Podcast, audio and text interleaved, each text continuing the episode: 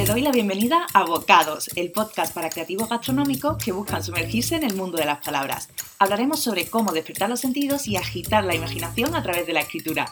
Mi nombre es Pepa Cartini, soy copywriter y mentora creativa especializada en dar vida a marcas gastronómicas contemporáneas. ¡Empezamos!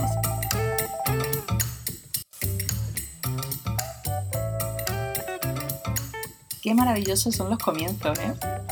Esa energía de que todo es posible, la imagen de un inmenso cielo abierto, la idea de que aún está todo por construir. Como buenos storytellers, vamos a polarizar un poquito.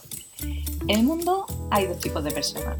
Esas a las que los comienzos les encantan y esas a las que los comienzos les dan una pereza tremenda. La verdad es que yo me encuentro entre las primeras, así que hoy te cuento con una ilusión efervescente lo que encontrarás en estos bocados. Si pienso en la palabra bocado, me viene a la mente la idea de diversión. Eh, pienso en esos momentos de pequeños, ¿no? Cuando empezábamos a morder de forma juguetona a hermanos, padres, compañeras de colegio. También mordíamos lápices, cochecitos de juguete. bueno, hay que, ir incluso al perro, ¿no? Al final los bocados son, eran una forma de conocer el mundo. Pero volvamos a la comida. Te propongo imaginar ahora, en este instante, ese primer bocado de tu plato favorito.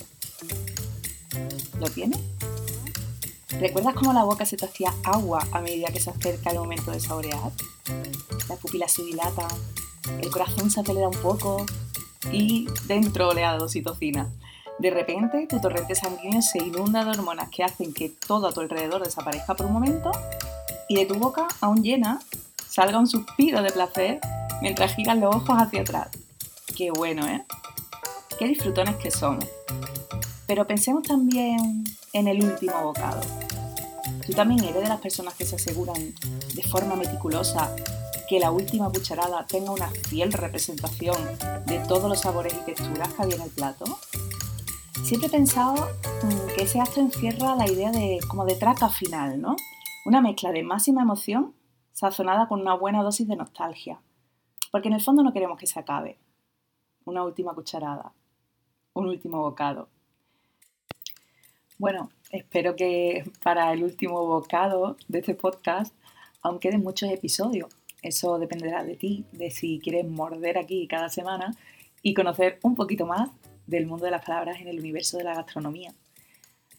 Y nada más, con esto y un bizcocho, nos vemos mañana a las 8.